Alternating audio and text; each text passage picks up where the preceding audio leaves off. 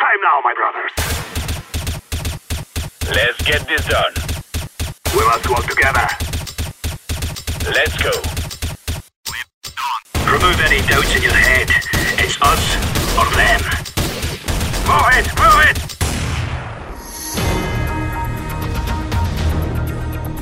Sejam muito bem-vindos à terceira edição do Cast 5, depois aí de um pequeno hiato nas festividades do Ano Novo e o mês de janeiro, né? Um hiato que durou bastante.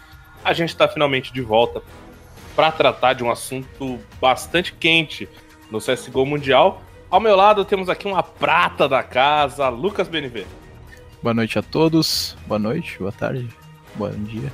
E também junto comigo, ele, editor-chefe, Lucas Esprícipe. Fala galera, vamos aí debater esse assunto polêmico depois desses tantos meses aí de férias do Binão.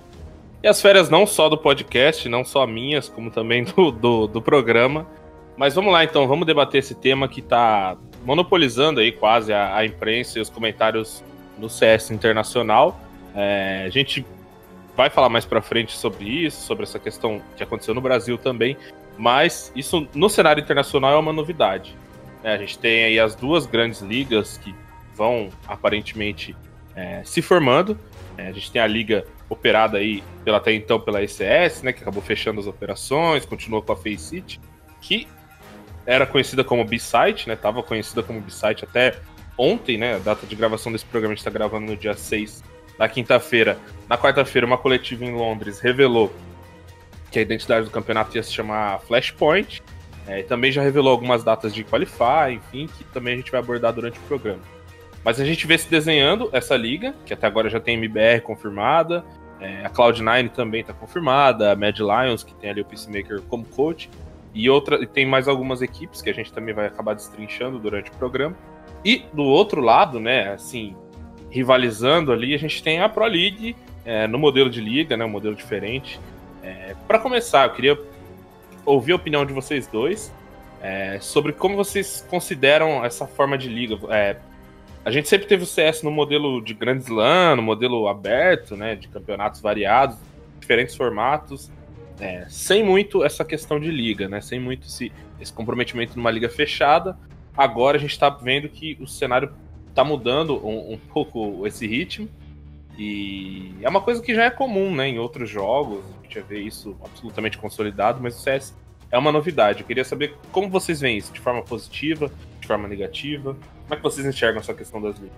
Então, é, antes de começar, eu acho que é importante a gente ver qual foi a ideia né, da, da organização da liga, da, da Flashpoint por trás disso. É, diminuir o calendário, né? Se a gente for é, pensar sobre o ano passado, somente, né, 2019, é, existiram semanas aí que tiveram três, quatro campeonatos de médio para grande porte, né? Inclusive é uma coisa que eu falei bastante no, no Twitter durante o mês de dezembro, que a gente teve aquela semana que foi praticamente a última semana da temporada, né? Do primeiro ao dia 15, ao dia 20 por ali, que simplesmente teve oito torneios, uma coisa super bizarra. E aí já vai um, um comentário para aquelas pessoas que vivem reclamando é, da, das equipes como um todo, né? Porque quando a gente fala de calendário cheio e ah, jet lag, essas coisas, ou quando um jogador mesmo vem falar que não está se sentindo bem no torneio porque a equipe viaja demais, logo vem aquele cara falar: Ah, mas viajar de primeira classe? Até eu, né? Meu amigo, Sim. não, não é bem assim que funciona. Uma coisa é você ir para suas férias, de, pode ser de que forma for para viajar nas suas férias, você vai para curtir e você curte até aquela viagem, entendeu?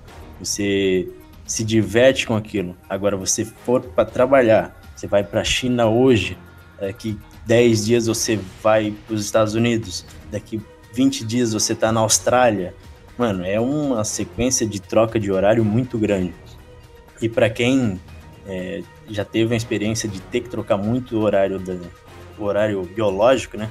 De ficar acordando um dia às 8 da manhã, outro dia ter que acordar às 8 horas da noite. isso é muito ruim fisicamente, você se sente esgotado. E para pessoa que fica na tranquilidade de casa, digamos assim, fazer isso já é ruim. Imagina para uma pessoa que está lá, ainda sente pressão de ter resultado, ainda sente a pressão é, de estar de frente com uma torcida muito grande, na maioria das vezes, é, disputando um valor muito grande. Então, isso é são pontos assim que acabam deixando a carreira de um jogador muito suscetível a problemas fisiológicos e psicológicos, né? E, e até uma, é uma coisa que a gente não vê em outros esportes, né? Convencionais ou não. É, essa questão de viagem é, exagerada, né? Do futebol não, não funciona dessa forma. Em outros A gente até fala do futebol, né? Com, com, com calendário também, futebol brasileiro com calendário extremamente inchado, mas é, essa questão de viagem não é tão. Não chega nem a se comparar. Não, e o pessoal ainda fala, né? Tipo, ah, sei lá, na quarta-feira você joga em Goiás, no domingo você joga em Porto Alegre, tipo, tem uma distância, né, grande, se a gente for pensar, né, vai acabar comendo, querendo ou não, um dia de treino, deixando menos dias para você é, ter aquela concentração e se preparar para o jogo, evidentemente.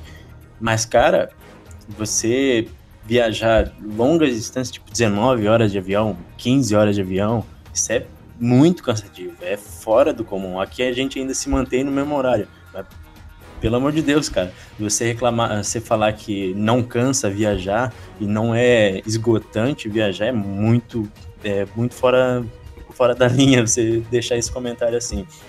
Então a ideia, a ideia, a ideia principal da Flashpoint, né, da, da B-Site, era realmente tentar fazer um calendário mais curto e até naquele trailer de anúncio da liga, eles colocam lá, né, que é, parece que eu não lembro se é uma fala do Thorin ou alguma coisa do tipo, que meio que fala ah, do, do, calendário muito grande, as equipes viajam demais, não sei o que. A ideia é justamente essa, centralizar o torneio num lugar, centralizar equipes num lugar, por isso que vai ter europeu com o time das Américas e etc, tudo junto. E com isso vai vai facilitar um pouco, vai impedir com que muitas equipes, com que as equipes viajem muito, né? Eu ia colocar agora, né? É, esse exemplo aí tem, por exemplo, a antiga Crazy, né? Que agora é Contact Gaming. Eles, eu acredito que eles vão morar nos Estados Unidos para disputa dessa liga, né? Segundo o que se fala nos, nos rumores recentes. Pouco se sabe sobre essa, essa Contact, mas é, eu acho que vai ser um, meio que um pré-requisito da, da liga, né? Porque eu não sei exatamente como é que vai ser a duração. Mas, enfim, e a, você tava falando sobre jet lag, essas coisas assim. Uh, a gente, aqui no Brasil, quando tinha horário de verão, a gente já reclamava de ter uma hora de sono roubada, sabe? E muita gente não gostava, porque meio que acabava desregulando o seu relógio biológico. Agora imagina você viajar de país para país trocando de fuso horário toda santa semana Mano, imagina quando tem a IM Sydney, que é, sei lá, pra maioria dos países é uma diferença de horário absurdo, né, cara? Sim, é, não tem como isso não afetar o desempenho do jogador, cara. Não, afeta, afeta a gente, né? A gente que tem que acordar ou ficar virado a madrugada inteira para escrever um jogo ou para cobrir o torneio já afeta muito. Ou mesmo um torcedor que tem um horário mais flexível de vida e pode acompanhar um, uma partida naquelas horas é muito ruim, cara. É, tipo, é, é muito cansativo. Imagina o cara que vai para lá, né? Tipo, é... e, e, na questão do. Na questão da. da não só da qualidade do, do, do torneio, mas também é, nesse modelo de ligas, assim. Porque muita gente no CS torce o nariz para isso. É, eu entendo alguns pontos, discordo de outros. É, como é que vocês veem essa criação de liga? Você acha que o CS. Vocês acham, né? Que o CS é, é, pode funcionar nesses moldes? Você acha que isso mais atrapalha, mais ajuda? É, queria mais tirando essa questão extra de viagens, que eu acho que é um consenso pra gente, pros jogadores, o que vocês pensam sobre ligas? Vocês gostam desse tema? Ou não, não, não agrada muito, pelo menos no primeiro momento? Eu, assim, à primeira vista, claro que a, a execução de, desses. São dois projetos muito, muito ambiciosos, né, cara? É, tem que ver como é que vai ser a execução, mas eu acho legal essa ideia de dividir os times em liga porque eu acho que estimula a competitividade não só entre os times, mas entre as organizadoras, né? Para tentar proporcionar uma experiência melhor não só para os jogadores, mas também para para a torcida, né? Pro, pro pessoal que assiste de casa. E eu acho que o único jeito de fazer que, que essa experiência melhore é tendo. Uh, é, é, tendo uma empresa competindo com, com você. Porque, bom, a gente pode ver que a ESL já vem mudando muito nas últimas temporadas da Pro League, né? Passou o evento para LAN, uma, um formato mais. Um formato melhor, né? Assim como a, a que mudou aquela, aquele round robin, que eu não, não sei o nome em português, para para aquele bracket, né, de a partir das quartas de final. E eu acho muito melhor de assistir assim do que todo dia da semana você ter uma MD2, por exemplo, que era um formato que acabava se tornando muito maçante com o passar do tempo. Então, é, é essa ideia recente da, da ESL de colocar em LAN e enxutar o calendário, né, foi justamente já visando isso, já tendo essas reclamações de tantas viagens e um calendário tão vasto em conta, né? É, porque quando era a divisão online, os caras jogavam mais de mês, né? Era uma coisa que era não atrativo para o público e também tinha muito problema de ah, a equipe X está viajando para muito longe não vai conseguir disputar os jogos, ah, vamos adiar, vamos cancelar. E aí se era um torneio de outra organizadora que a equipe X estava jogando, o ASL já olhava assim, ah, a gente não quer adiar porque não é torneio nosso. Era cheio de, de, de tretinha com esse formato que a ESL foi adotando ao passar do tempo, e a Face também acabou adotando com a SS, né? Dessa SS continuou online, mas passou a ser semanal, né, mano? Disputa muito mais rápida, semanal, enquanto a ESL ela colocava os grupos em LAN em determinadas datas mais curtas. Eu acho que isso já era um indício de que isso de ter as ligas aconteceria em algum momento. Né? Só que é importante a gente dizer que são dois formatos muito diferentes de, de torneio, né? É formato diferente de jogo, mas também é um formato diferente de negócio, né? É, essa é uma, uma das duas diferenças é, principais, né? Primeiro a gente tem o que a gente tem por enquanto da Flashpoint é, é que vão ser 12 times, certo? Serão 10 times fundadores aí, como eles estão dizendo. Que seriam os franqueados, né? Que vão pagar essa taxa aí de 2 milhões de dólares. Pelo menos as informações que a gente tem até agora. E duas vagas pro, pro, pro Qualify, né? E pro pessoal que ainda não tá atento aos quais times que vão participar da, da Flashpoint, né? Tem a, a, a MIBR, né? Que eu acho que é o de maior interesse aqui do, do público brasileiro a Gen.G, a Contact, a Dignitas, que agora tem Forest, Get Right Companhia Limitada, a Mad Lions, que tem o brasileiro Peacemaker como coach, e a nova lineup da Cloud9, que vem se mostrando de imenso potencial, mas uh, eu ainda, na, na minha opinião, uh, dificilmente a, a, Flashpoint vai conseguir tirar um time uh, top 10 do mundo da ESL, e assim, vai ser meio que umas não uma segunda divisão, mas o nível vai ser com certeza um pouco abaixo da Pro League, né? Eu, eu, eu não tenho tanta certeza sobre isso, porque são 10, 10 equipes franqueadas e confirmadas só tem 8 ali. Então. 6, na realidade. É, são 6. É, 6. Isso, verdade. Então tem mais 4 franqueadas, certo?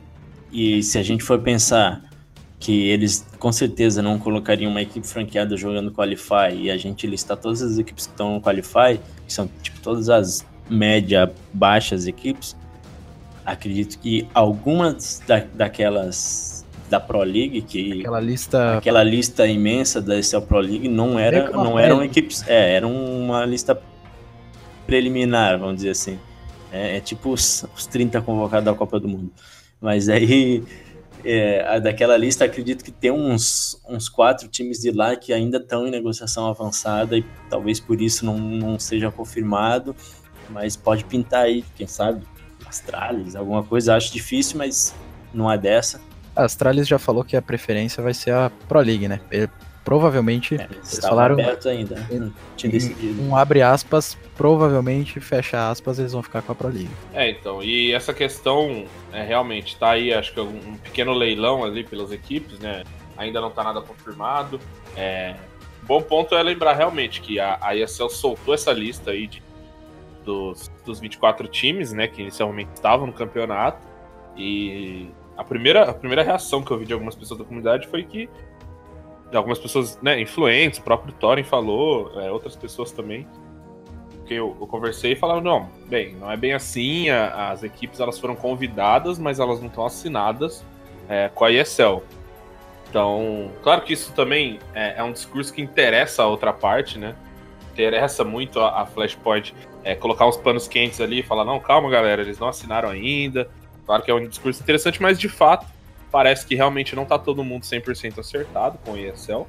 É, eles fizeram ali, claro, um convite é, técnico, né, baseado, claro, também no nível dos times, baseado no desempenho dos times que conquistaram na Season 10, e alguns, né, baseado, baseado no, baseado em rankings, desempenhos. Eu, eu vou dizer que, que essa, esse é o verdadeiro significado do convite. Não é que nem quando a gente publica um artigo, equipe X é convidada para torneio Y.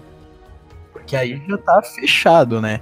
Isso daqui, eles, eles foram convidados a participar. Agora resta a organização aceitar ou não, né? Mas sabe o que, que eu, eu entendo? Eu entendo essa ideia do convite, porque a, Flashpoint, quando ela divulgou agora os convidados para o Closed Qualifier, ela também disse que era uma lista preliminar. Então, sabe o que, que eu estou pensando que está acontecendo? É que eles não querem meio que desvalorizar o produto que eles têm em mãos. Tipo, a SL Pro League não queria desvalorizar, porque, tipo, algumas pessoas já sabem, ah, a MBR, Cloud9 tá já na Flashpoint, não vão largar de lá. É, já tem umas equipes querendo fechar também, então a SL Pro League pode ser que a Excel pensou, ah, vamos adiantar essa lista aqui e falar que esses caras aqui estão perto da gente para desvalorizar o deles e deixar o nosso, ah, a gente vai ter Astralis, a gente vai ter todos esses times aqui. Oh, e também a, nós convidamos, né, o pensamento da ESL. Se eles não aceitarem, a culpa não é nossa. Se a comunidade quiser cair matando, só que quebra a, a, cultura do convite de esportes, né? Que é tipo, ah, equipes convidadas para IEM Katowice. Sim, aquelas equipes vão jogar aquilo lá, entendeu? Tipo, é muito difícil. Claro, acontece de uma ou outra sair por conta de algum problema, mas geralmente aquilo lá é, geralmente aquilo lá vai. Agora, essa sem vergonha, digamos assim, de lista preliminar é meio, né, sai fora da cultura do esportes, mas é estranho, né? Eu queria até levantar um ponto que acho que também é uma diferença importante entre as duas ligas, que é essa questão da, da taxa, né? Taxa de franquia. Essa taxa de franqueamento, essa taxa de franquia. Uma taxa de adesão, vamos chamar. Isso, a taxa de adesão que. Bom, é claro que a gente pensa numa Navi, numa Liquid, Fnatic, num Astralis, é óbvio, uma FaZe Clan, é óbvio que esses times têm 2 milhões de dólares para entrar numa franquia. Né? Acho que não é essa questão. Mas quando a gente pega a lista de convidados e vê algumas equipes, por exemplo, a própria Sharks, é, com a Force da Rússia. É, a gente não sabe, é claro que tem todas essas, essas equipes tem algum investimento por trás que poderia é, colocar esse dinheiro, mas a gente não sabe a situação dos times se eles vão ter realmente essa grana para entrar, né? Porque querendo ou não é um investimento muito alto. É, a INTZ também é outro caso, porque eles estão dispostos a negociar os jogadores deles, né? Ainda mais agora com a saída do Xande, é, é praticamente ah. certo que essa line-up vai ser negociada num futuro muito próximo. É, e essa então, line-up já, já, já provavelmente está perto de, de acertar um. Eu não sei se, se eles estariam dispostos a investir 2 milhões. Eu não sei, não, né? Eu não tenho certeza que eles não vão estar dispostos a fazer um investimento desse. Tenho certeza que eles não têm esse dinheiro também. Desse nível para uma equipe que eles não vão apostar no futuro, né, cara? Mas ao mesmo tempo que tem essa ideia de ah, você paga esse essa adesão, né, esse, essa taxa de franqueamento, digamos assim. É, ao mesmo tempo que tem isso, as equipes que jogarem o Qualify, que vierem por meio do Qualify, elas não precisam ter essa taxa de franqueamento. Elas vão ser jogar ali, mas elas não vão ser as equipes franqueadas. É, inclusive vão ter uma, eles vão ter uma, uma taxa de uma taxa não, uma bolsa de 25 mil dólares por mês. Né? É, mas isso aí, ah, pelo que pelo que foi divulgado, era equipes que chegarem e não tiverem uma organização. Então, tipo, a INTZ jogou o, o Qualify lá da, da B-Side, se classificou, a INTZ não quer seguir com eles, eles podem ter essa, essa, essa bolsa de 25 mil dólares para ele ser dividido entre os jogadores, né? Isso também é importante a gente ajudar nos custos, olha.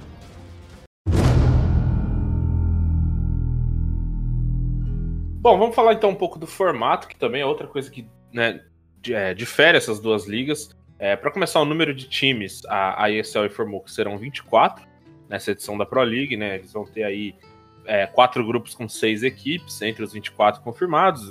Mesmo se as equipes acabarem indo para outra liga ou não aceitarem o convite, é, outras equipes serão colocadas no lugar, então a gente já tem isso. Então serão, a, a Pro League terá seis grupos, é, seis grupos não, quatro grupos com seis equipes cada um, enquanto a Flashpoint tem 12 equipes confirmadas por enquanto, e aí vão ter um sistema é, bastante diferente. Cara, eu, pra ser, eu vou ser bem sincero, eu não gostei de nenhum dos formatos. É tipo SS, velho, esse da Flashpoint. Tá daí quem ganha, tipo, a Grand Final. É, ficar jogando os grupos ali e daí vai montar um ranking por fora. É, vamos começar falando então sobre o formato da Pro League, que acho que é o mais tradicional, mais convencional. A gente já vinha é, vendo esse formato já, agora talvez um pouquinho mais inchado, mas já tinham esse formato de, de quatro grupos, né? Do, com primeiros classificando diretamente para playoffs, dois, os outros dois é, jogando uma relegation ali, né? Jogando segunda fase. Agora isso basicamente só aumentou, a gente vai ter os quatro grupos, com o primeiro passando diretamente para playoffs, o, o... Mudou o nome de algumas fases, né? Porque no, no formato antigo, no formato antigo, no formato antigo, o campeão do grupo, digamos assim, eles iam para as finais globais, né? E agora ele vai para os playoffs. E outra coisa que eu acho que é uma das poucas, se não a única semelhança entre as duas ligas, é que não existe mais NA e não existe mais EU, né? É, se tornaram é, ligas realmente. É uma, é, é uma liga global. Então, tipo, o cara vai viajar, vai ficar lá o tempo que for jogar. Então, o time europeu, se, se acredito que vai ser jogada na, é, na Califórnia, né? É. céu. Então, os times da Europa vão vir para América do Norte, vão ficar lá um tempo, cumprir ali a tabela tal, tentar se classificar. Daí, provavelmente, esses playoffs pode ser que aconteça em outra data. Acho que não, porque pelas datas que a Excel divulgou, era da segunda semana de março até a segunda semana de abril, então é um mês, é tiro curto. Do dia 16 de março a 19 de abril. Então é tiro super curto. Então acredito que realmente os times vão, vão ficar um mês lá. Então tem, por exemplo, a Tailu, que é da China, né? Ele vai morar nos Estados Unidos. Aí será que vai ter problema de visto? Não sei. Outro problema. Essa é uma outra questão importante. Sempre a gente teve isso no, nos campeonatos no NA, principalmente nos Estados Unidos. Para o Brasil sempre foi um puta dilema, assim, sempre foi muito difícil. A gente viu vários caras que já tiveram oportunidades frustradas. A grande maioria dos campeonatos que acabam tendo classificatórios seletivas do continente asiático e ali pro lado da Oceania também, são da, da ISL, né? Mas que nem a Tailu, a Renegades, que, que é um time que atua na, na Oceania, eles correm o risco de acabar perdendo algum classificatório, alguma coisa, por conta dessa estadia nos Estados Unidos, né? Eu não sei o quanto evolui e o quanto eles perdem com isso, né? Vão, vão ficar com a ideia de que eles vão evoluir ficando lá um tempo. Cara, sinceramente, eu acho que é, para os Estados Unidos e para o NA ali, cara, essas duas ligas vão ser sensacionais em termos de desenvolvimento. A gente vai ter aí, cara, papo de, sabe, 30, 40 times de excelente nível, né? Uns 30, 40 times os 30, 40 times aí de excelente nível mundial e, cara, todo mundo treinando ali, né? É, tipo assim, a Europa, que assim, a gente sempre elogiou e com razão, porque realmente é onde tem os melhores treinos e tem uma quantidade imensa de equipes fortes.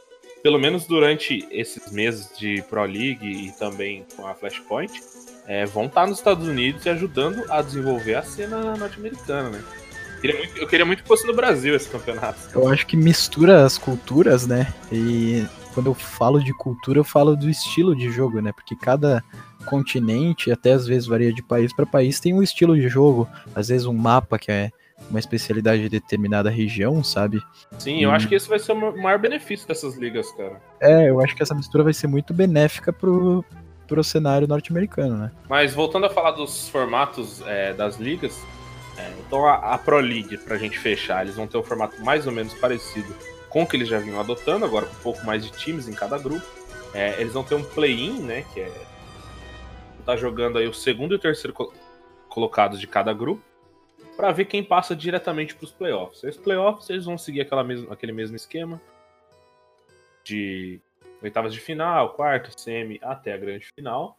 A diferença é que eles vão ter uma segunda fase antes ali, uma fase preliminar, com esses times que vêm do play-in. E a gente tem o sistema da Flashpoint. Antes, eu só não sei como que vai funcionar o, uh, o sistema de rebaixamento da Excel, né?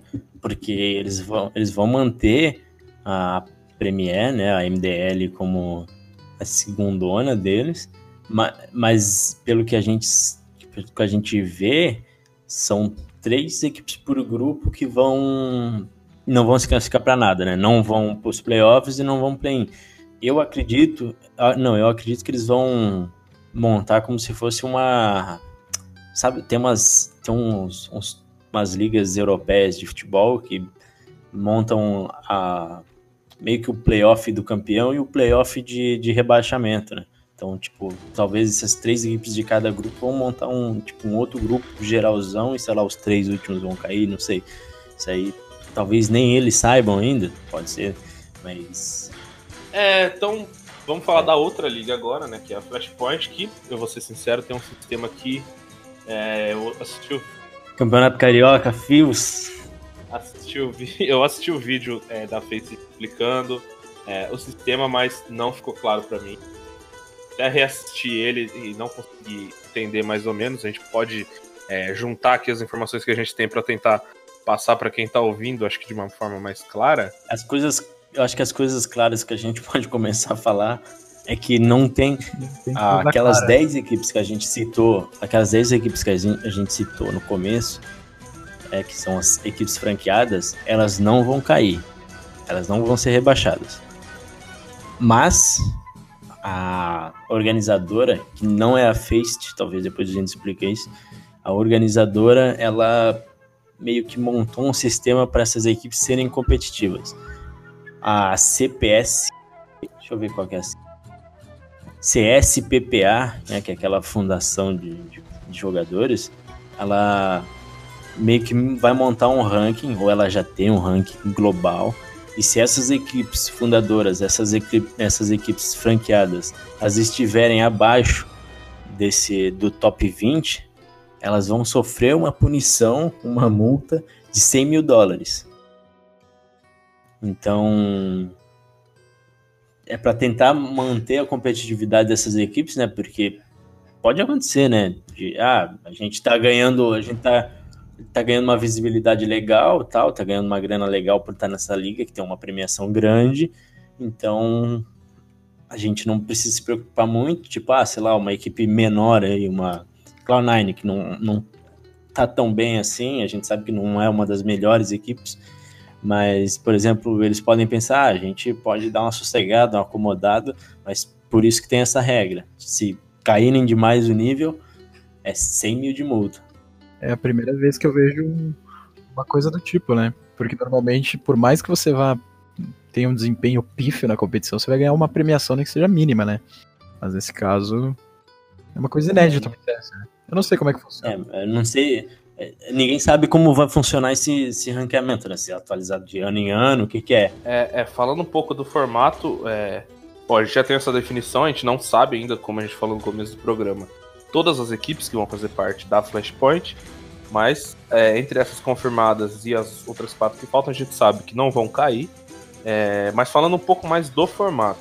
É, no vídeo que eu assisti, pelo que eu entendi, é, essas equipes vão, assim como no Major também, agora vai ter essa, essa, esse sistema. Vai ser um ranking próprio, né? As próprias equipes vão se ranquear ali.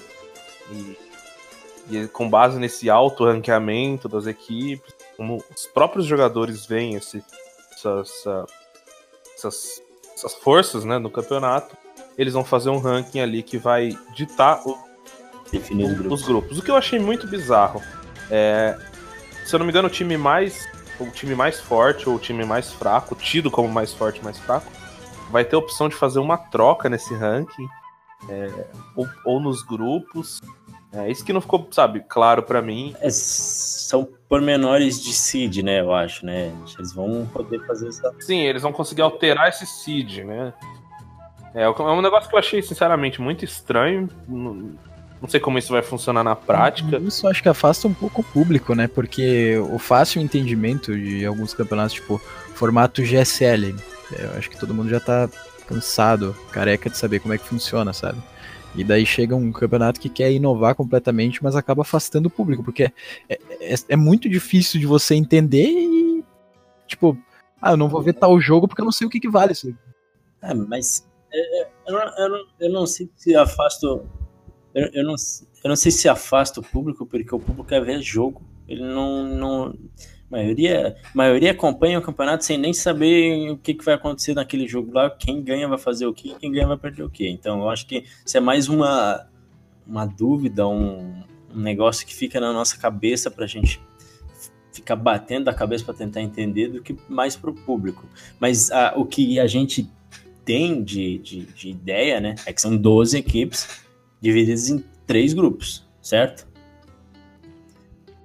E daí, essas 12 equipes vão jogar em seus grupos no formato GSL de dupla eliminação padrão.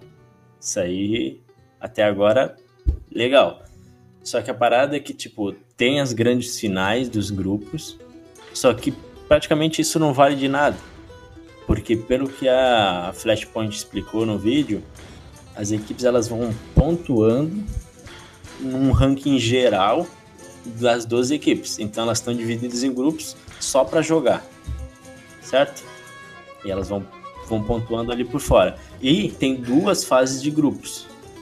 A primeira fase de grupos, então ali de acordo com o que o Abner explicou dos seeds e tal, a equipe escolhendo vai separar lá os três grupos e depois vai vir mais uma rodada dessa de separação bizarra, daí de certo vai, né, vai entrar alguma coisa de ah, essa equipe foi muito bem na, na primeira fase de grupos, agora ganhou um seed melhor na segunda, enfim, vai separar de novo, eles vão jogar de novo, aí vai montar o ranking, vai, né, como se fosse um segundo turno, esse ranking vai ganhar mais pontos e tal, tal.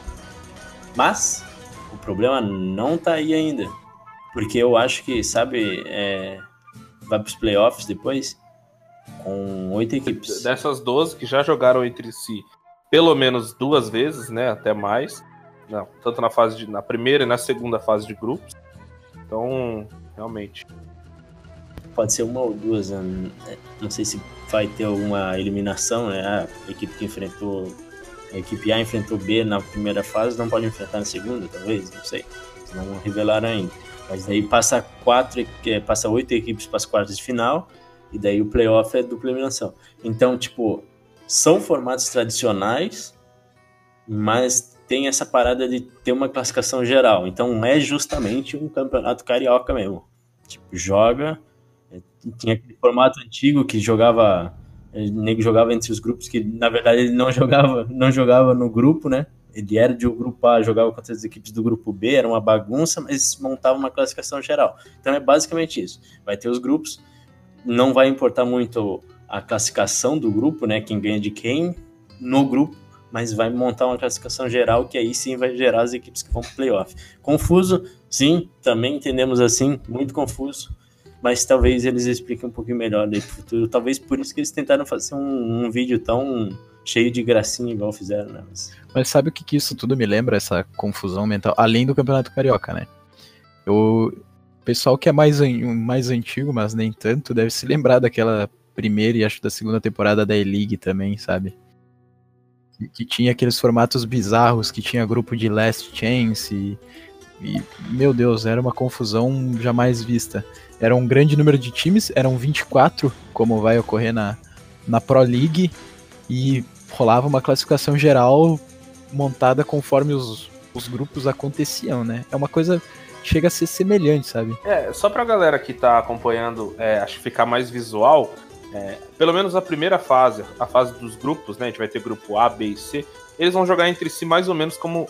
Na verdade, exatamente como a Blast tá rolando agora. como já rolou com o MBR. Então, é, quatro equipes ali jogam, quem ganha passa para Upper Bracket Final, né? Que é, seria a final, final principal. É, as duas equipes que perderam jogam um, uma fase anterior, depois vão jogar contra quem perder dessas duas equipes que ganharam a primeira rodada, né? Ficou um pouco confuso, mas é, é, só dar uma olhada no que aconteceu com a Blast no final de semana passado com o MBR, que vai acontecer agora também com Astralis, Navi, é, Complexity e Vitality. É, então, para ilustrar um pouco mais para vocês, vai ser exatamente esse esquema.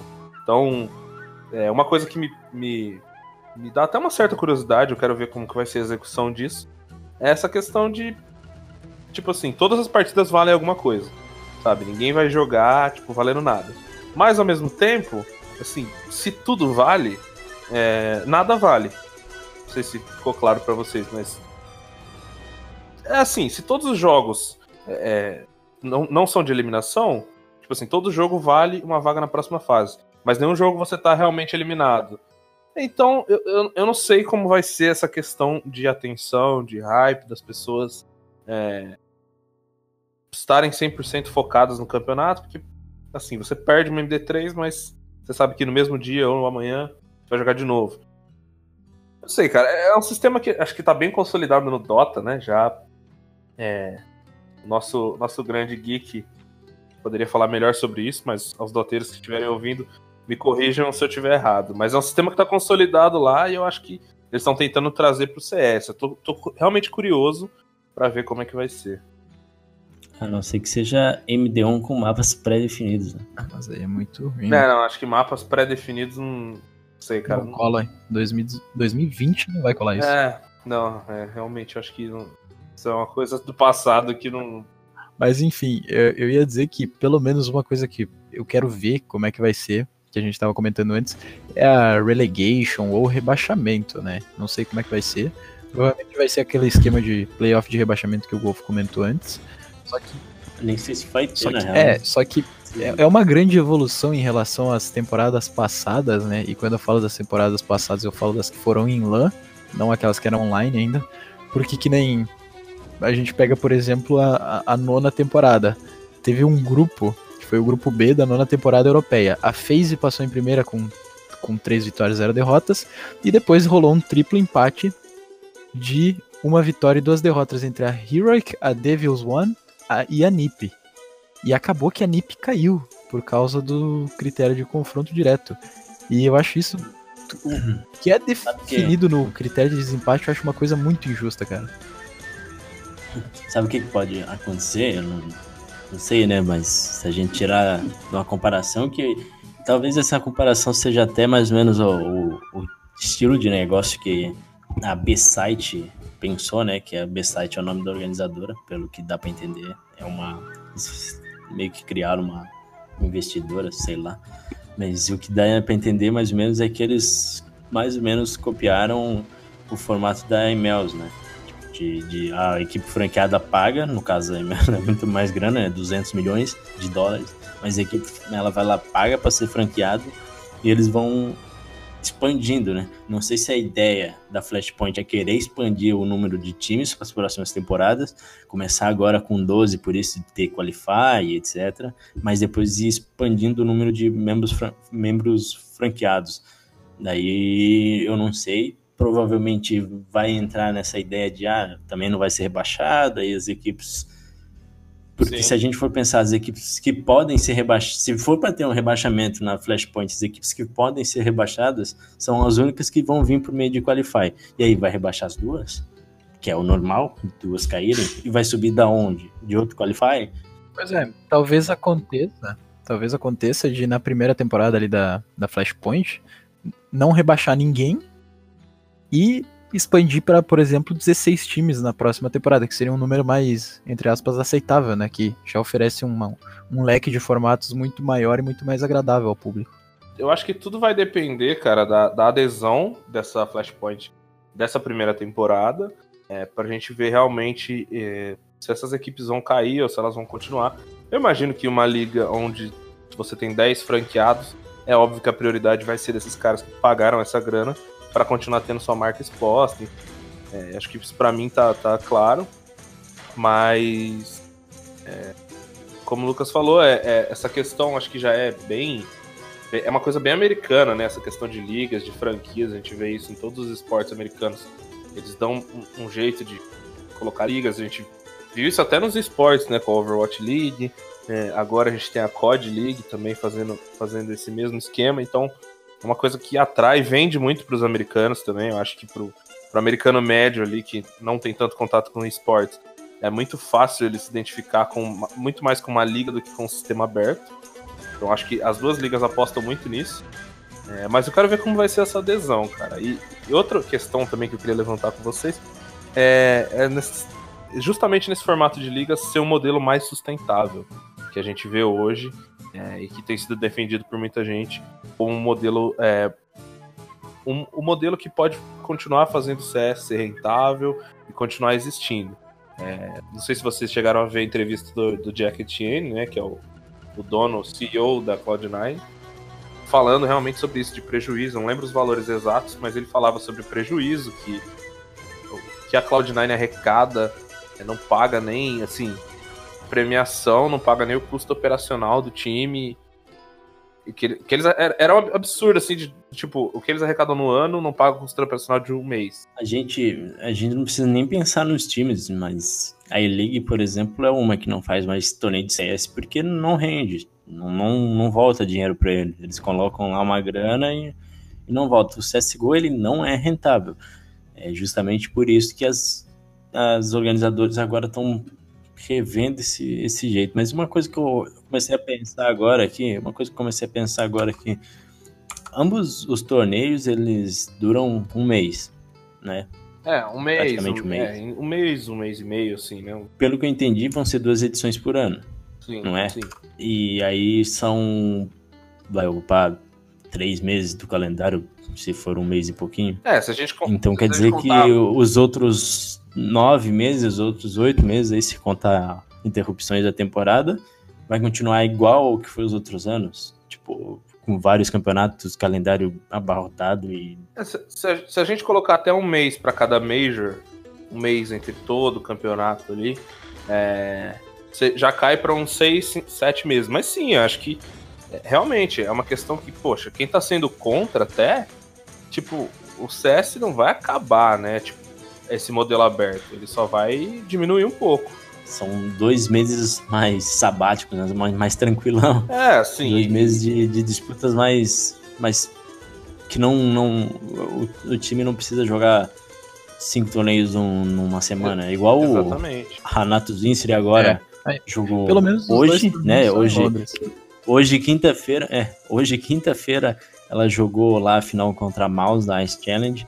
E amanhã ela estreia na, na Blast. Blast né? Que é outro assunto também que a gente é, já vai entrar daqui a pouco, falando um pouco da Blast, que tá aí no meio dessas duas ligas, mas é, falando um pouco desse modelo ainda, é, eu acho que realmente é uma alternativa sustentável para os times. Eu acho que é uma saída.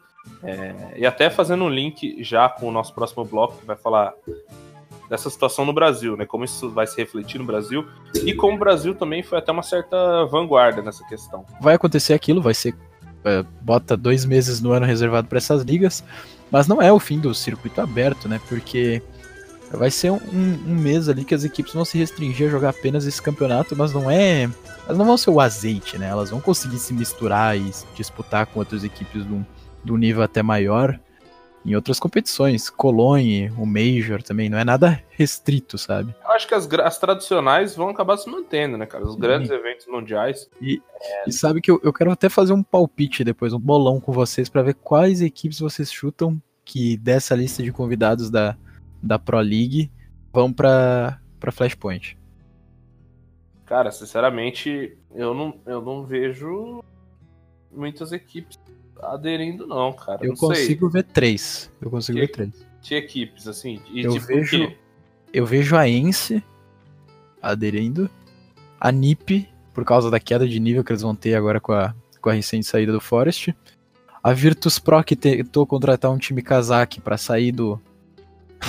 daquela fase ruim que eles estavam e agora o time Kazakh desandou a sair nos fase de grupo de todos os campeonatos que eles disputam. Então, e são três organizações que têm muito dinheiro, né? A Ence, a NIP e a Virtus é, Pro. A gente, a gente tá, tá pensando assim, mas, mas a gente não sabe também se não tem um- uma desgraça de um- uma powerhouse chinesa aí por fora aí querendo entrar também, né? Porque pra eles 2 milhões de dólares é tipo dinheiro É, de troco, exatamente. né? Então, Então, é, pode ter, pode ter equipes enormes se formando aí, eles podem estar montando um, um Dream Team de, de free agent aí, sei lá, velho, né? Pode, pode acontecer. Mas assim, cara, é, para quem tá contra, assim, é, já tá olhando com, com, com maus olhos essa, essa questão das ligas, é, eu acho que tem um ponto que é importante que, assim, não adianta a gente lutar contra uma coisa que é o que se desenha pro, pros esportes em geral, assim, né? Tem que... Sim, exatamente. Eu acho que principal, o, CS principalmente, porque a gente é um dos poucos jogos é, Tier 1 assim que não tem o apoio da publisher, né? Então, pro CS é um pouco mais complicado. Eu acho que se a, se a Valve até fizesse lá o, The International do CS ou deixasse os Majors com uma premiação absurda como é no Dota, talvez isso se adiasse ou até não acontecesse. Porque no Dota a gente vê que esse sistema aberto funciona muito bem e nu- nunca vi nenhuma conversa de, de, de se basear em ligas. Então esse sistema parece funcionar, mas com uma premiação muito absurda, né? Que é do The International, que acaba pagando essa operação dos times, dando um respiro, assim, né? E a premiação dos outros campeonatos também de menor, menor porte também conseguem pagar muito bem. Então, acho que isso é uma coisa que no CS não acontece. E essa questão das ligas realmente. É, só adiaram o inevitável. Acho que o jogo precisa ser sustentável, não adianta grandes equipes estarem envolvidas com aposta, porque isso é uma bolha. E uma hora essa bolha estoura e ninguém mais investe em CS. Então acho que as ligas podem ser uma solução. Não sei se vão ser, mas elas se apresentam como uma. É, tô curioso para ver o, o, que vai acontecer, cara. E agora, em termos de competitividade, também eu queria acrescentar que no CS eu sentia que faltava um certo hype na, em algumas competições, até pelo excesso. A gente via, por exemplo, no domingo a gente tem uma vitória é, é, muito muito impactante da Liquid contra a Astralis, por exemplo. E aí na sexta-feira da outra semana, sabe, antes de completar sete dias dessa vitória, é, a Liquid já tá, sei lá, na Dinamarca, é, na Rússia, jogando um outro campeonato. Então, isso foi até uma coisa que o Fer comentou numa entrevista para Evelyn da, do, da ESP Sports, é, que você é campeão no CS e você não tem tempo de, de curtir seu título, você não se sente campeão. Porque você é campeão no domingo e na sexta-feira você já tá em outro país, jogando campeonato e tomando uma taca e sabe. Num esporte convencional como o futebol, que o, dá para dizer que o jogador fica uma semana, não só o jogador, mas a torcida, né? Uma semana com a ressaca do título, né? Sim, e, pô, poxa, você vê. Aí é uma NFL, coisa maravilhosa. O né? Super Bowl, você vê a NBA, você vê futebol em todo lugar do mundo. É, uma, é uma das coisas mais legais do esporte, é aquela semana pós-título. Assim. É, e é, e é o, o, que mantém o esporte vivo é, é, a emoção que ele traz, né?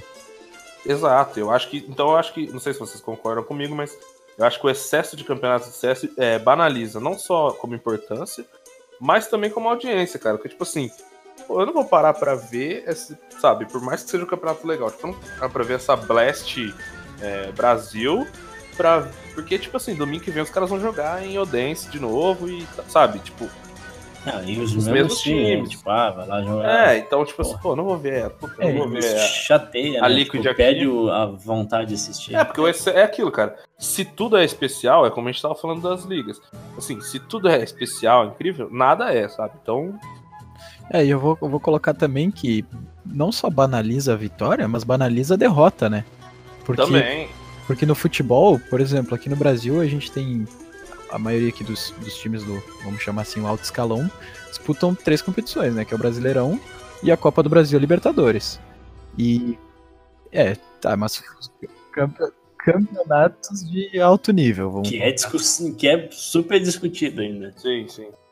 Não, sim, mas eu, eu digo assim, são torneios que eles jogam durante o ano, mas mesmo assim, tipo, o estadual, que é o primeiro campeonato do ano, eles botam time meio reserva, meio sub-20. Não, e, e assim, eu, não- eu sou meio fanático por futebol e, assim, eu. Às vezes eu sinto uma eliminação, sabe? Eu fico uma semana inteira mal porque o meu time caiu da Copa do E Brasil. esse é o bom do E esse é o legal do esporte, cara, porque Sim. você apoia na boa e na ruim para você poder dizer que você tava ali, que você viu o fundo do poço, mas que depois você vai estar tá ali comemorando, sabe? E eu acho que às vezes falta isso pro CS. Essa, né? essa intensidade, né? Eu acho. Eu acho que essa intensidade, eu acho que ela se dilui muito no CS. E é uma coisa que eu gostaria de ver menos. É claro que, poxa, é muito legal você ter toda semana ali um CS legal para você ver e tal, mas eu acho que isso a longo prazo, tava falando, é, se desgasta um pouco e realmente a nossa atenção, sabe, não tem aquele hype de, mais uma vez comparando com o esporte convencional, a gente vê, por exemplo, a NFL, que é um campeonato de 15, 16 semanas. Então, assim, ele ocupa 3, 4 meses do ano. O resto do ano não tem. Então, nesses 4 meses, todo mundo quer ver tudo. Assim, sabe? O fã mais, mais roots, assim, da parada. E é uma coisa que no CS a gente tá muito diluído. A gente tá com hype agora, claro. Porque a, temporada tá começando, né? Mas ao ponto que a temporada engata, eu acho que isso dá uma queda boa, cara. E eu acho que essas ligas talvez possam ajudar a corrigir um pouco isso. É, e outra coisa, né? Que nem a gente sabe que a fase da MBR não é das melhores, né? E, por exemplo, a gente vê a MBR caindo num campeonato como foi. Agora não, porque é começo de temporada, né? Eu não vou inclu incluir a, a Blast nisso. Mas no ano passado, porra, a gente vê a MBR caindo de. em Colônia. Foi uma queda bem, bem precoce, acho que foi. Não foi dentre as últimas colocações, mas acho que foi quase, né? Pô, não dá tempo de você ficar mal. A outra semana tem um campeonato em tinha a IM Chicago, sabe? Então, não faz sentido você ficar se lamentando como é com o esporte convencional. Eu acho que isso tira um pouco da emoção e do sentimento, né? Como a gente tava falando.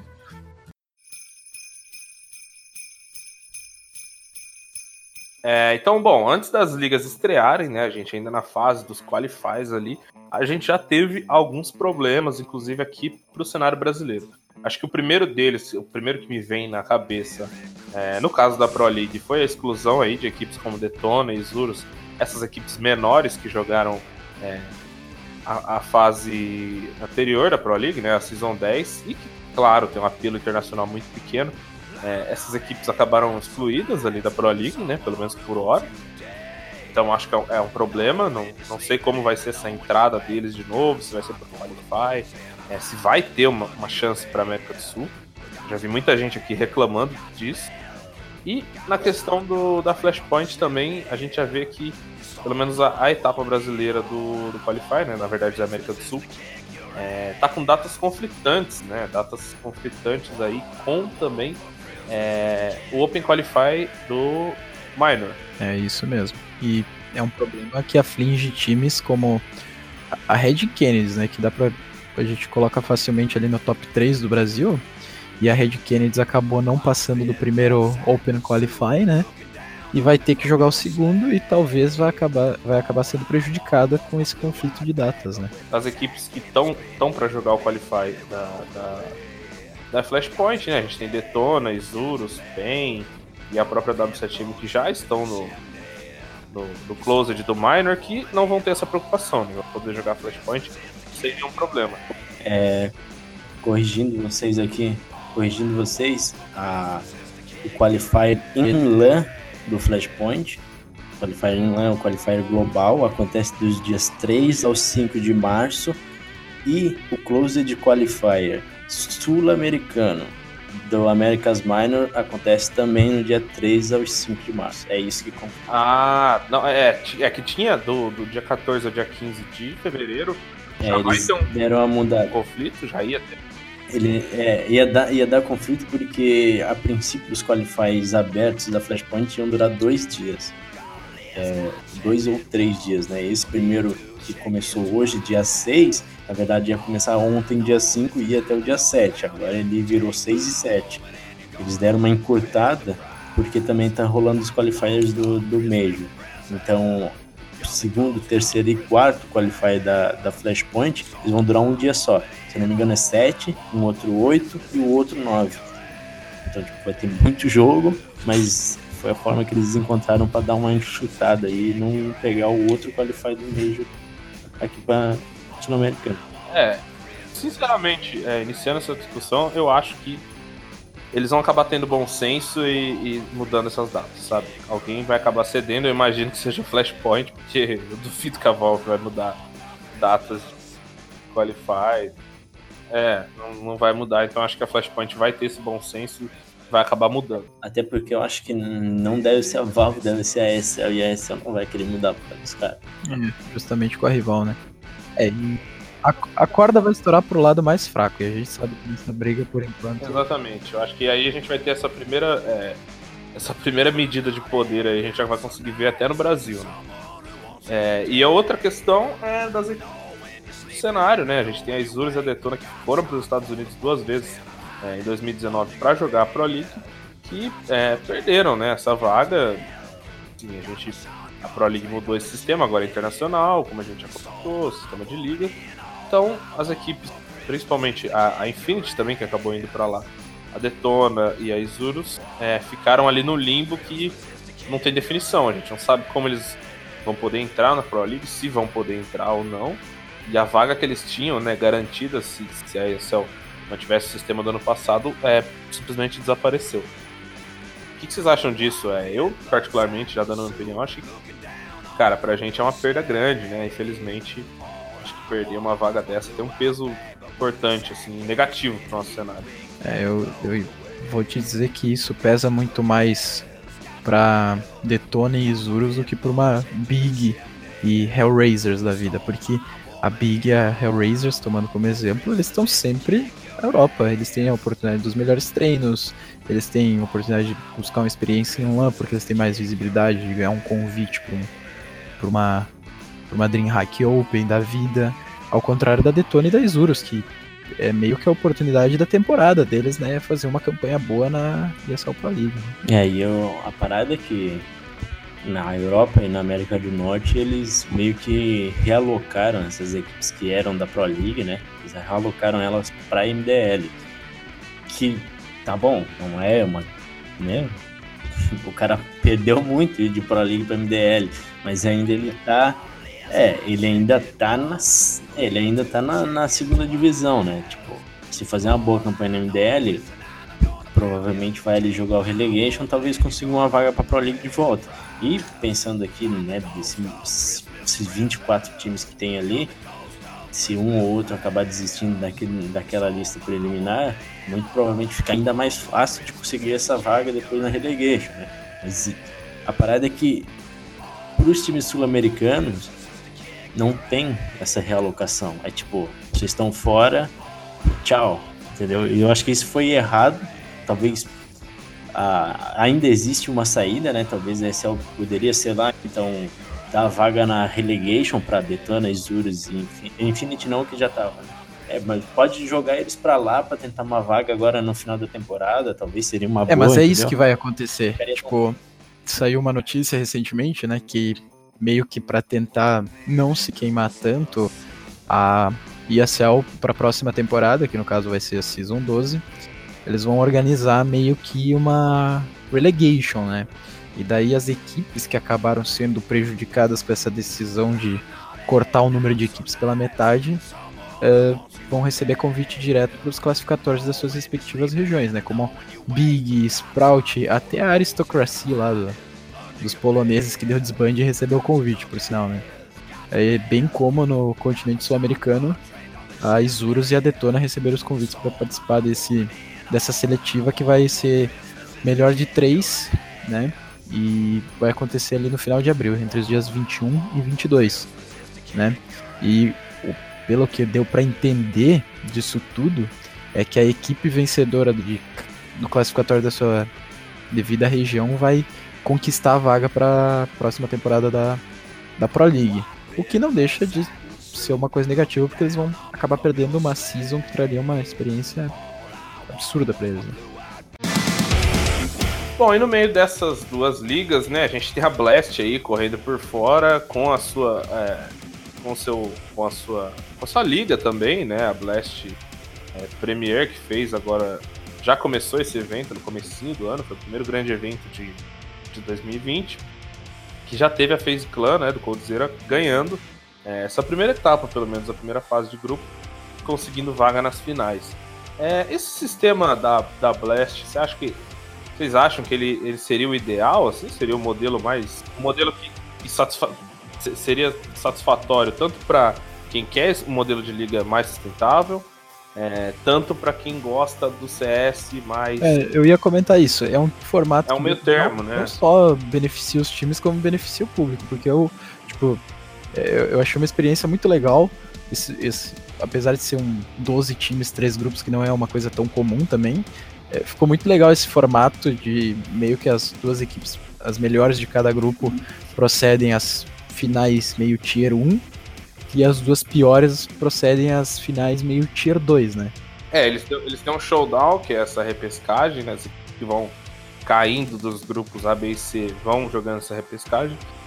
Que vai ter 10 times, então são, é, eles têm o grupo A, B e C.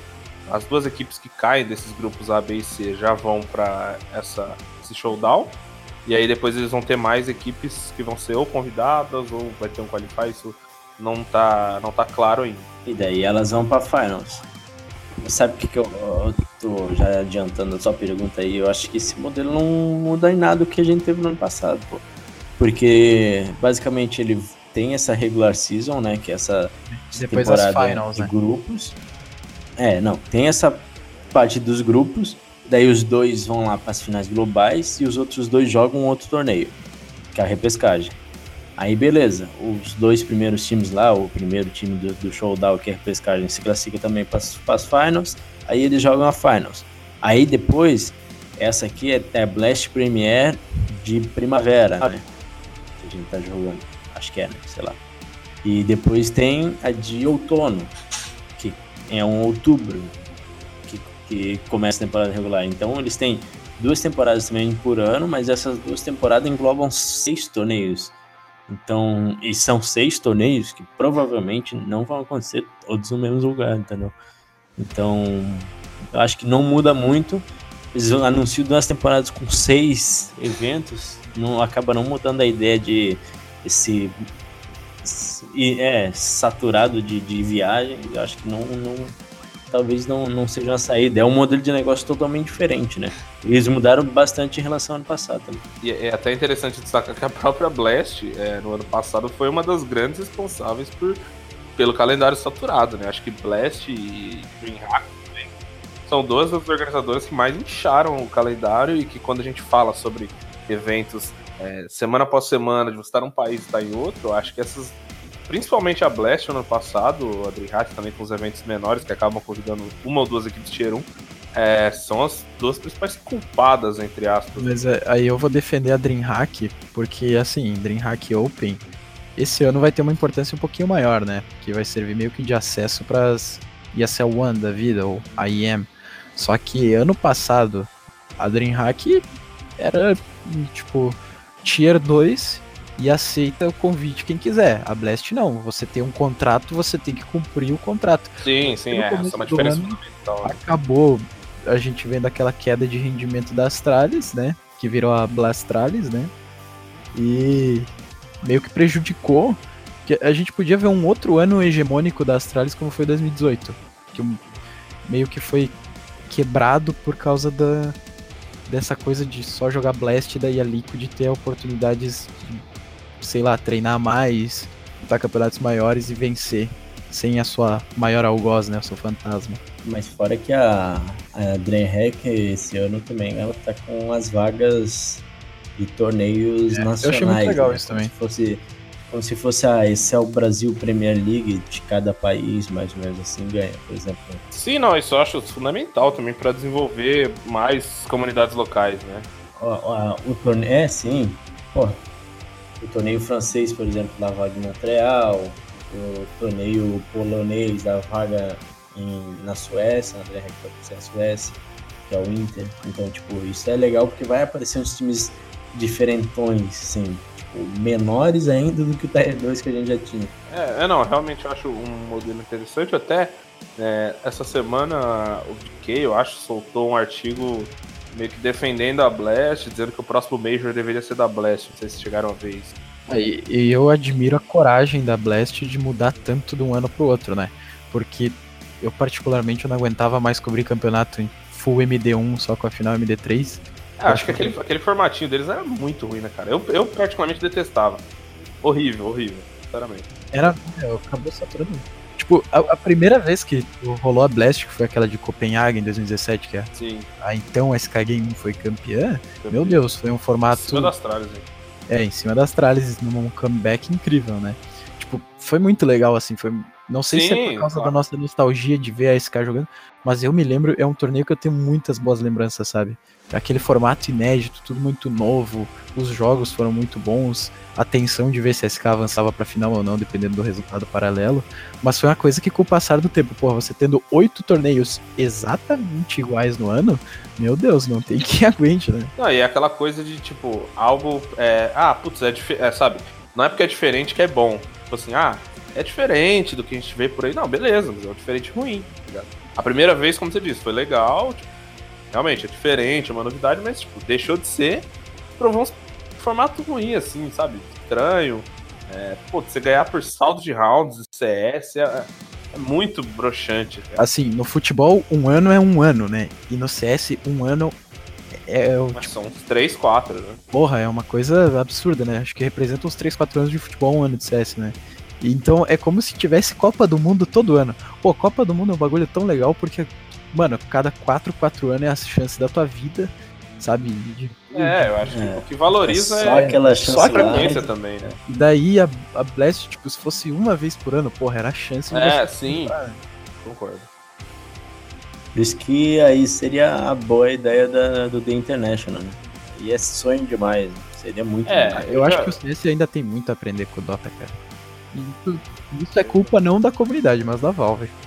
Já conversei muito é, sobre isso e, cara, realmente, eu gostaria muito de ver um The International. Um evento só por ano e nesse hype, sabe? Não precisava acabar com os Majors. Pra mim, podia manter aí os Majors do jeito que são. E, e sabe que uma coisa que eu, que eu curto muito do Dota, que agora, segundo os rumores que a gente até publicou, que é pra acontecer no CS, é aquela coisa de pelo menos oito times do Major serem provenientes do, do ranking, né? Daquele ranking de Major, sabe? Sim, que é o no, no Dota DPC.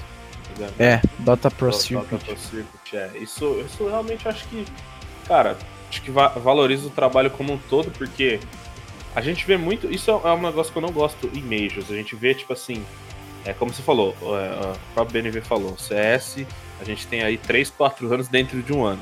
Então, às vezes a equipe que, pô, encantou todo mundo e foi uma puta surpresa no primeiro Major, chega no segundo com o spot garantido, e assim, a org já é outra, é, jogadores já são outros, só manteve o core ali de 3 pra, pra, pra manter a vaga. É, o momento do time é totalmente outro, e os caras estão ali com uma vaga, sabe, tipo, garantida, uma vaga cativa, num espaço que, pô, tinha, sabe, times muito melhores que, que poderiam estar tá, brigando, e aí a gente vê esse fenômeno de, tipo, sei lá, uma Ence da vida ter que jogar todas as fases. Vamos, vamos puxar a IM Katowice do ano passado. Quem chegou como Legend, tipo, eram oito times, né? Cinco mantiveram a vaga, né? Agora, quem chegou como Challenger, cara, foi um time, dois times que manteram a vaga, cara. Dois dos seis. Então é uma porcentagem, tipo, que acaba sendo a minoria. E o cenário é uma coisa muito volátil, então eu acho importante isso pra tirar as equipes da zona de conforto, sabe? A gente, cara, a gente viu aquela Cloud9 horrível, Toda remendada. né? vaga, com, sabe, Flush, Kyoshima, pô, pô no- sabe, no, no Delcis. supra-sumo do CS mundial, no prime da parada, você ter um time assim, sabe, com outros times babando pela vaga, tipo, jogando muito mais, dando trabalho pra todo mundo. Então, é. É, é, não, cara, exatamente, mas. Ali, flipsidezando. Flipside também era uma que, Mano, pelo amor de Todo Deus. Major caía 03. Não, caía- mas ele- eles tinham uma parada legal, pelo menos, que era eles sempre iam, né? É que eles não jogavam nada durante É. o ano, jogavam só aquela Sim. desgraça. Não, mas já- Aí ninguém sabia jogar contra Aí eles. Então. sim é legítimo esconder tática, né? É, não, mas assim, os caras tinham pelo menos esse folclore legal. Agora, essas equipes não tem folclore nenhum, cara. O folclore delas vai ser horrível. A a Cloud9, puta, chegou com uma vaca. Foi assim, depois que a gente ficou meio viúvo da Flipside, aconteceu isso com a Vega, né? Todo Também. Não fazia porra nenhuma, mas só se mantia. É, exato. Sim. Sabe? Eu, não condiz com a realidade. O cara que começa a ver CS, ele fala, puta, Vega, ah, Cloud9, beleza. Aí, tipo, ele vê os outros campeonatos e vê que esses times nunca estão E aí depois ele vê o outro Major, porque é mundial, aí ele. Sabe? é- Mas não- isso, isso eu acho que, tipo, de certa forma, é um pouco da magia do Major, né? Porque, tipo, a, a- equipe tá sempre ali. Você nunca sabe o que, que você espera dessa equipe. Não, mas eu acho que a magia vem, vem mais da surpresa do que da vaga cativa, entende? Eu acho que a surpresa das equipes, eu acho que isso é muito foda no meio. Uma das coisas mais legais. Eu, mas essa vaga cativa para equipes que já foram mágicas, é, que não, não faz sentido pra mim. É, e tipo, eu, eu gostei que isso vai mudar pro, pro próximo Major. Próximo Major, no caso, sem ser a, a ESL One Hill, né? Porque, tipo, é, vai, vai tornar as vagas mais bem distribuídas, né?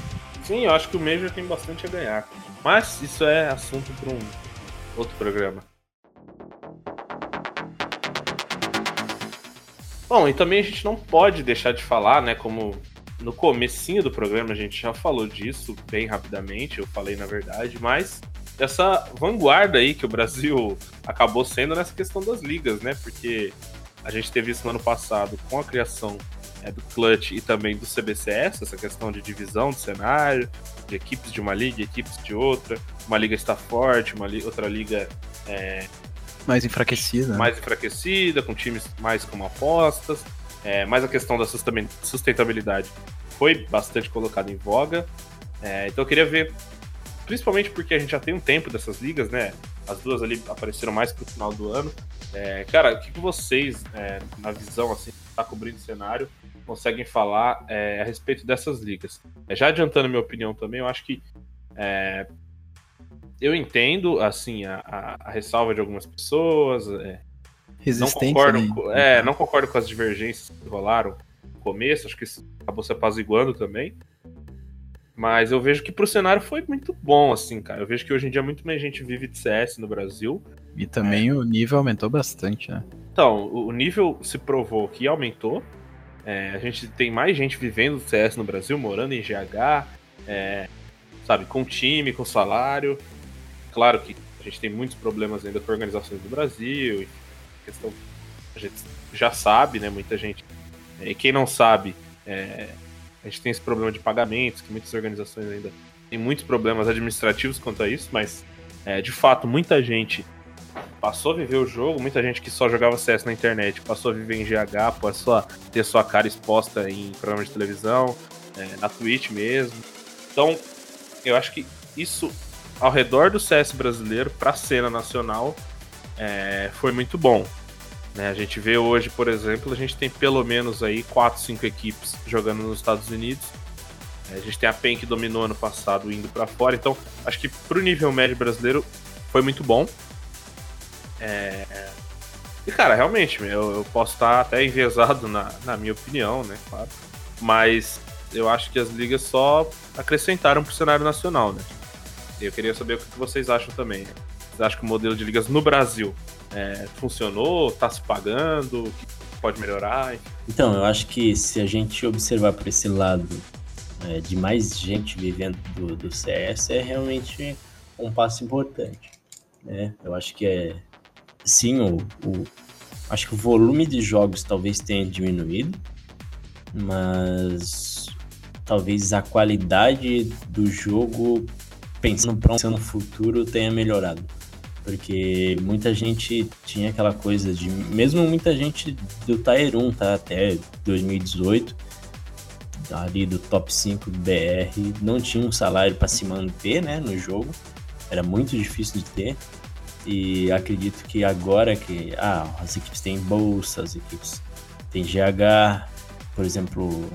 é, não sei se as duas, né? Se o CBCS exige também, mas o Clutch, por exemplo, tem essa exigência de ter uma GH O Gaming Office também. é, ou uma Game Office. Ah, Acho que no caso do CBCS, não sei se a exigência é contratual, mas é, se faz necessário, né? Eu sei que as oito equipes têm GH, é, pelo menos tinham no ano passado. Então, acaba que, sendo exigido ou não, isso se faz necessário. Os jogos semanais, acho que não tem. Não tem alternativa, né? A ter todo mundo no lugar, né? assim. É obrigado a ter todo mundo por lá. Ah, eu acho que também, tipo, além das duas ligas, é, meio que se criou muito. Hype talvez não seja a palavra certa, mas a segundona, né? As ligas que, no caso da Liga do Clutch, a liga que dá acesso, ela também ganhou, tipo, uma motivação a mais, né? Eu acho que o sistema foi muito bem feito, o sistema de... Essas equipes aqui pontuam mês a mês, é, pontuam mês a mês durante um semestre, aí cria uma classificação e essa classificação dá vaga, ou nesse caso vai ser no relegation, né, num, numa eliminatória, enfim, acho que isso abre muito espaço de acontecer o que aconteceu, por exemplo, no ano passado, de Fúria se montar em agosto, a Fúria na Game se montar em agosto e quase garantir a vaga, a Alma Gaming também, é, mesmo sem ganhar eu não lembro, mas acho que eles não ganharam nenhuma Liga Dell do, do, do ano, mas foram se mantendo ali segundo, terceiro, terceiro, terceiro, e foram se mantendo, se mantendo, até que conseguiram garantir vaga no relegation, e daí lá na eliminatória se provarem, conseguiram é, o acesso. Então, isso cria muito dessa parada do futebol que a gente tem, né? Do tipo, ah, meu time é de segundona, ah, porra, eu tenho tanta, tanto carinho com esse time que eu tô torcendo pra ele subir, pô, vai ser mais pra caramba pra esses caras no, na primeira, pô, isso é, isso é muito da hora, isso é muito positivo. Sabe a parte que eu mais acho que foi positivo com a chegada dessas ligas e especialmente ali com o Clutch tendo a segundona como a Liga Dell, sabe? Foi o que isso valorizou muito o trabalho a longo prazo, que era uma carência que a gente tinha aqui no cenário nacional, né? Antigamente, meu, quando eu entrei para draft, a gente falava: se você montar um time e você manter os cinco jogadores juntos por quatro meses, você vai estar tá entre as cabeças do Brasil, sabe? Você vai estar tá ali entre pelo menos no top 15, vamos colocar. E hoje em dia não é mais assim, é meio que um sistema de escalada. E isso acaba valorizando esse trabalho a longo prazo que tanto faltava para o nosso país. Outro, outro ponto também, acho que as regras ajudaram bastante, é, né? Das mudanças é, de line. De, de, novo, é, de novo com a, a ideia do clutch, né? Janela de transferência e quem muda fora da janela de transferência tem uma multa. Então, acho que isso é, é muito importante, tipo, para para ter a, a para ter a, manter né, essa, essa base do time, não ficar mudando toda semana, que era uma das chateações maiores que tinham no, no nosso cenário até pouco tempo atrás eu acredito ainda que aí tu perguntou uma, uma, uma parte mais de, de negócios. Eu não acredito que as duas ligas meio que se pagam. Não, não acredito que isso, que isso já role, né? A, é, a Globo investiu muito dinheiro no CBCS, né? O grupo lá que, que faz o CBCS investiu muita grana.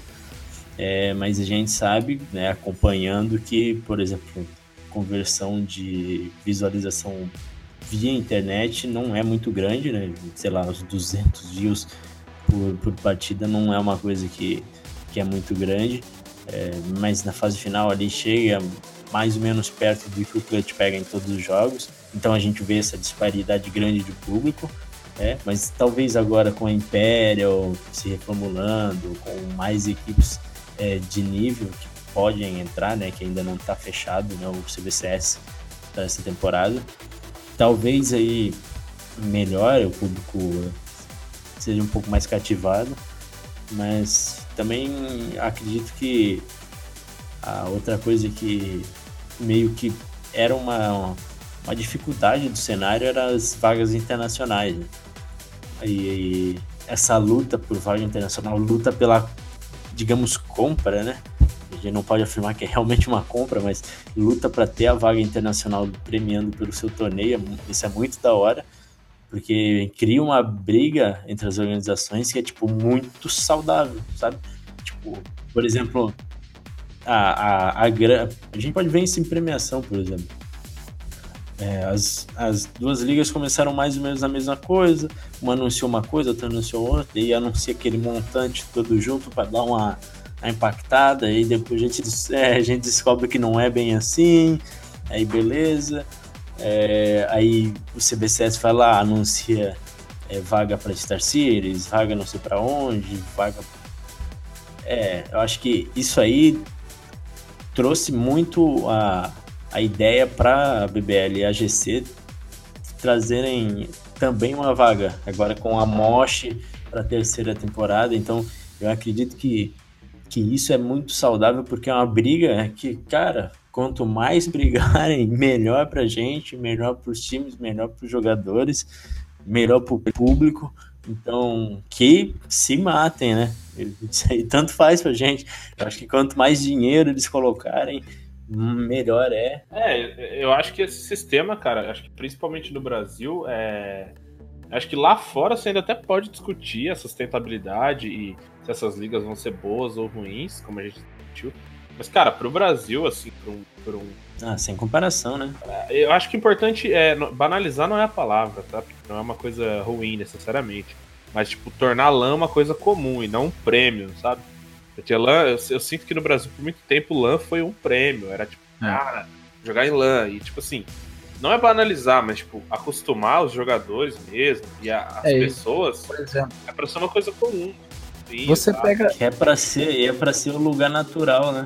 É pra ser o lugar natural de CS lá, pô. Pega a Fúria, por exemplo, né? A Fúria foi para os Estados Unidos, óbvio que a Fúria era um time com potencial enorme até hoje é, e teve uma crescente absurda. Eles são realmente um ponto fora da curva. Mas os caras saíram do Brasil, eu acho que eles jogaram uma LAN, velho. Que foi a. A é, ESL La League, e perderam. Season 1. Perdendo pra Sharks. E, cara, isso é, é, é absurdo isso você pensar que um time foi morar nos Estados Unidos jogando uma LAN, sabe? E hoje em dia, qualquer time de. Não vou dizer meia boca porque fica meio pejorativo, mas qualquer time até Tier 2 tem a oportunidade de disputar mais que uma LAN, mais do que, sei lá, uma MD3, uma MD5 em LAN. Cara, a própria PEN, a PEN ganhou oito títulos ano passado e assim, só no final do ano que eles começam, tipo assim, estavam considerando isso, sabe? Tipo assim, era. Precisaram ganhar tudo aqui para falar, não, beleza, lá, vamos ver. Sabe? Então, tipo, é, já teve um ano passado, já foi um progresso bom de lance no Brasil. E... Se você puxar o, os títulos da PEN ano passado, acho que teve, teve a. Aquela Horus League que foi online, a Season 2. League, é, mas a final foi presencial. Casas do Brasil, mas a final foi presencial lá na Argentina, então já é um. Depois a GC Masters 3. Depois teve a BGS. Teve, teve a La League. Que, no caso, teve BPL, né? LAN no ano passado. cara, é absurdo nossa. pensar o tanto de lá que eles jogaram. E meio que foi um ano que foi da água pro vinho, né? Porque começou tudo ainda naquela coisa meio primitiva do nosso cenário e se desenvolveu, tudo virou muito rápido, né, cara? Então, a, eu acho que é uma parada legal que a gente pode mostrar pro cenário internacional, eu acho que é justamente da diminuição do calendário, né? Se a gente perguntar para qualquer jogador, chamar qualquer jogador para falar, o cara vai dizer, pô, na outra vez, é, até ano passado aí a gente tinha que jogar quatro, cinco torneios numa semana. Às vezes era um torneio de Qualify com um torneio da, da GC, que já tinha um torneio da Aurus, que tinha um outro horário de um torneio de não sei o que. Tipo, tinha muita coisa. E como esses times, na maioria das vezes, também, sei lá, tinham trabalho secular, estudavam, sei lá o que. Tipo, era um calendário super bizarro que os caras tinham que fazer. E agora, com as, as duas ligas no Brasil, isso ficou muito um calendário muito mais fixo, né? Por exemplo, agora o Clutch, segundo e quarto, o cara sabe segundo e quarto ele vai lá para a BBL jogar. Então, ele tem terça, ele tem quinta, ele tem sexta, ele tem sábado, ele tem domingo para treinar, para organizar um horário melhor. Eu acho que isso ajuda muitos managers também para fazer um calendário e não esquecer de nada de jogar, né? Então, acho que isso é muito importante. É... Claro que essas ligas não são tipo, 100% lá perfeitas, tem muita coisa que dá para melhorar. É, eu não sei se tem uma galera aí que, que meio que sonha das duas se meio que se juntar e fazer um, um ligão. Sim, eu, né? eu, eu, pessoalmente gostaria muito. Eu também era a favor dessa ideia. Saber que é, eu, eu, eu acredito que ia ter, eu acredito que ia ter é, meio que uma seria meio um, um CBLOL, né? Seria um CBLOL com circuitão mas aí a gente tinha que se perguntar se, se a grana ia continuar sendo injetada para organizadora que ficar com o circuitão, né? Porque senão não ia valer a pena. Da mesma maneira, é. Exatamente. Eu tenho uma ideia bastante utópica aqui, que eu vou compartilhar com vocês, mas eu duvido que aconteça. É, que realmente seria essa fusão das duas ligas e também o retorno de alguns times é, que estão lá fora. Acho que é muito difícil agora É, uma MBR é, para mim, é, é, fora de cogitação. A Fúria também, para mim, acho que fora de cogitação que eles conquistaram nesse ano. A Team One eu gostaria muito que voltasse, acho que isso cada vez mais se mostra inevitável. Não sei até quando, é, enfim, é, a organização vai ficar brigando contra isso e tapando só com a peneira, mas eu acho que deveriam voltar já há muito tempo. É, a INTZ é outro que eu gostaria que voltasse, porém, com essa vaga na Pro League, essa possível nova organização, é, eu não acho que isso vai acontecer, porque eles têm uma vaga realmente numa liga muito grande, não abriria mão disso para jogar no Brasil. Mas o meu, a minha, meu, minha utopia, meu campeonato ideal seriam realmente a fusão das duas ligas, a volta desses times internacionais. Fica ali. Ah, tem mais ainda, tem a IE que tá passando. É, aí. exato. Agora a PEN também. Acho que isso da One, que meio que a gente comentou brevemente, é aquilo lá de às vezes. Mano, aconteceu com boa parte da escalação da PEN. PKL jogou na LG, Landim jogou na Tempo Storm, né? Nex jogou na LG. É você dar um passo pra trás pra depois dar dois pra frente, sabe? É, mas eu acho que, assim, é, é essa. Eu realmente gostaria de ver todas as equipes aqui. E, claro, que não o cenário fosse saudável o suficiente para não ninguém precisar ir lá para fora. É, exatamente, a gente poder ter aí o Clutch dando uma vaga na, na ESL, o CBCS dando uma vaga na, na, na Flashpoint, por exemplo, em outro torneio, e aí a gente tendo mais campeonatinhos aqui, mais qualifies pra cá, podendo até fazer alguns em LAN com vaga nas, sabe, né, nas IEM, nas DreamHack da vida. Então, esse para mim seria um cenário ideal, acho que é utópico por enquanto, mas quem sabe um dia a gente consiga provar o valor da nossa região. É, no servidor também, né? Claro, e fora dele. Eu acho que a única coisa que a nossa regi região ainda carece, assim, para você conseguir ter uma evolução a ponto de você não necessitar de ir para outro continente buscar um, um, uma rotina melhor de treino, é o profissionalismo, sabe? Tanto das organizações quanto dos jogadores. Sim. Mas eu acho que isso é uma coisa que é, é meio que em paralelo. É, assim, não, acho que não vem com o tempo, acho que vem com a grana também um pouco. É tipo. É uma, uma via de mão dupla, assim. Eu acho que uh, as pessoas vão se tornando mais profissionais ao passo que o dinheiro vai entrando. Ah, muitos casos não, né? A gente vê times com dinheiro que não tem nada de profissional. Mas, assim, por boa parte, isso vai meio que se moldando. É, o seu dinheiro, o investimento vai trazendo mais obrigações profissionais, as equipes vão se adequando um pouco mais. É, e a gente já vê isso em pequenas quantidades nessa questão de trocas de time. Gente via que era um. Pô, eu, eu, sempre me frustrei com isso, cara. Sempre achei um absurdo. Tipo, o cara vai lá, entra numa line, ele fica 0,7 dias. O cara completa uma semana na line e aí ele posta: Ah, pessoal, é, não estou mais com os meninos, não sei o que, valeu. Tipo assim, o cara não entrou no server os caras, sabe? Oficialmente, e já saiu. E tipo, cara, não existe, desculpa, não existe é, cenário sustentável para isso, sabe? Ninguém vai investir num, num, num, time que os caras trocam a cada semana, literalmente. Então.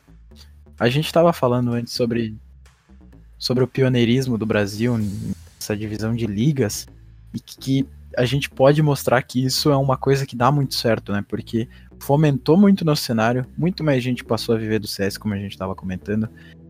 Vaga para fora, é, a estrutura melhorou, os treinos eu tenho certeza que melhoraram. E, cara, essa coisa da instabilidade de line-up também foi uma coisa que meio que melhorou. foi. Não, não, não acabou, né? Mas não melhorou. acabou, mas melhorou muito, né?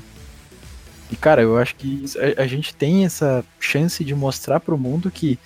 Uh, não porque a gente foi pioneiro, mas que isso só, só traz uma melhora pro cenário, sabe? Bom, então é isso, pessoal. Acho que conseguimos debater bastante aí, até mais um pouco do que, do que esperado, mas conseguimos debater bastante aí é, sobre essas duas grandes ligas internacionais. Acho que como fã, todo mundo que está ouvindo, acho que vai ser um espetáculo bacana. É, vai ter um conteúdo bem legal sendo desenvolvido. Acho que as, os organizadores também vão ter mais tempo de desenvolver esse conteúdo diferente com as equipes. É, acho que vai ser bom para todo mundo no geral. Espero que seja realmente muito lucrativo, muito sustentável para todo mundo, para a gente continuar tendo CS de qualidade, é, sabe, a nível global e com as equipes cada vez mais é, possibilidades, porque isso acaba refletindo para a gente também, né? De certa forma, quando o cenário vai bem internacional, é, provavelmente, possivelmente, isso acaba respingando no Brasil de alguma forma, seja no nosso cenário direto, seja em, em times indo para lá, mas Acho que é bom para todo mundo. É, bom, é isso. vai- Vocês podem deixar aí suas redes sociais, recados. Ah, o meu arroba é meio complicado, é Lucas Benvegnu, bem assim como eu tô falando. Mas eh, eu queria deixar minha. hum, terminar aqui minha primeira participação nesse podcast dizendo que eu espero muito, assim, de coração, que no final do ano a gente volte aqui e consiga comentar a evolução que essas ligas trouxeram pro nosso cenário, não só brasileiro, mas pro cenário mundial, sabe? É uma coisa que eu quero muito. E eu torço muito para que dê certo. É, eu acho que eu compartilho também dessa visão. Eu acho que se lá fora der certo, é porque aqui uma vez já deu, então é, acredito que o sucesso lá de fora é meio que uma, uma via de mão dupla, né? Sucesso lá vai trazer benefício pra gente também. Então, eu acho que finalizar aí com um agradecimento aí pelo convite e até a próxima. É, sigam também a gente em todas as plataformas de podcast. A gente já tá no iTunes, né, no Apple Podcasts, também no Google Podcasts, Castbox e prin- principalmente no Spotify, que é onde a maioria é, escuta também os programas. Eu acho que é onde é mais fácil para todo mundo que já escuta uma musiquinha aí no trem, no ônibus, no carro. É, sigam a gente em todas as plataformas, sigam também a Draft 5. Lá a gente vai estar postando quando o episódio for ao ar e também todas as outras novidades, a nossa cobertura internacional e nacional de CSGO. Me siga no Twitter, eu sou arroba Abner Bento e até semana que vem. Tchau. Falou! Alô!